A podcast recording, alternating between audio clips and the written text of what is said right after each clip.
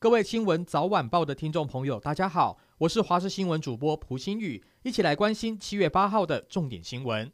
随着全国确诊人数不断下降，七月十二号微解封的机会高，各地部分夜市开始规划微解封营业。而在台南、大东、武生以及花园等三大夜市提出了防疫计划申请，最快十二号大东夜市就能率先恢复营业。而高雄除了瑞丰夜市已经恢复之外，同属观光形态的凯旋观光夜市以及伊德劳工市场，还有凯旋跳蚤市场等三处夜市，一共六百五十个摊商，预计七月十七号来恢复营业。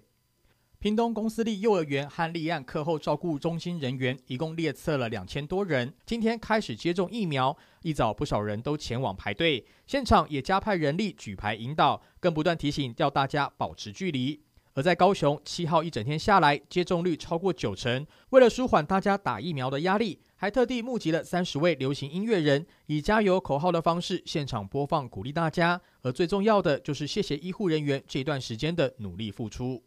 治疗新冠病毒又有新的药物了。台湾生技业者研发了口服药，与市面上主要治疗重症患者的新冠药物不一样。这款口服药物主要是针对轻症以及中症患者，目前已经在美国以及秘鲁进行第二期临床试验。如果未来能够通过美国 FDA 批准，能够解决药物缺乏的困境。而生技业者也将这款新冠药物捐赠给台大医院。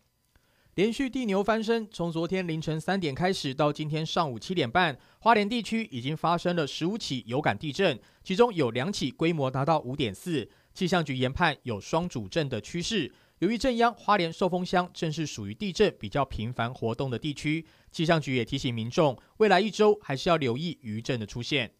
彰化桥有大火酿成四死二十二伤，和殉职消防员陈志凡第一时间一起进入防疫旅馆九楼抢救的另外一名消防员陈佑维，因为在火场内受伤，后来趴在窗边打灯求救而被救出，经过治疗之后康复出院。目前当天曾经进入火场的人以及游民，检方已经慢慢排除纵火的可能。现在朝着招牌可能有电线走火的可能性来侦办。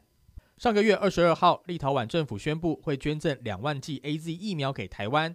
当时立陶宛的经济部长就说，台湾曾经捐赠十万片口罩，帮助有需要的真朋友，不需要犹豫。现在台湾与立陶宛的关系也在更进一步，预计在今年十月在台湾成立办事处。目前，欧洲各国面临晶片短缺，而台湾是全球主要晶片生产国。立陶宛的企业也希望寻找更多与台湾合作的机会。以上就是这一节新闻内容，非常感谢您的收听，我们下次再会。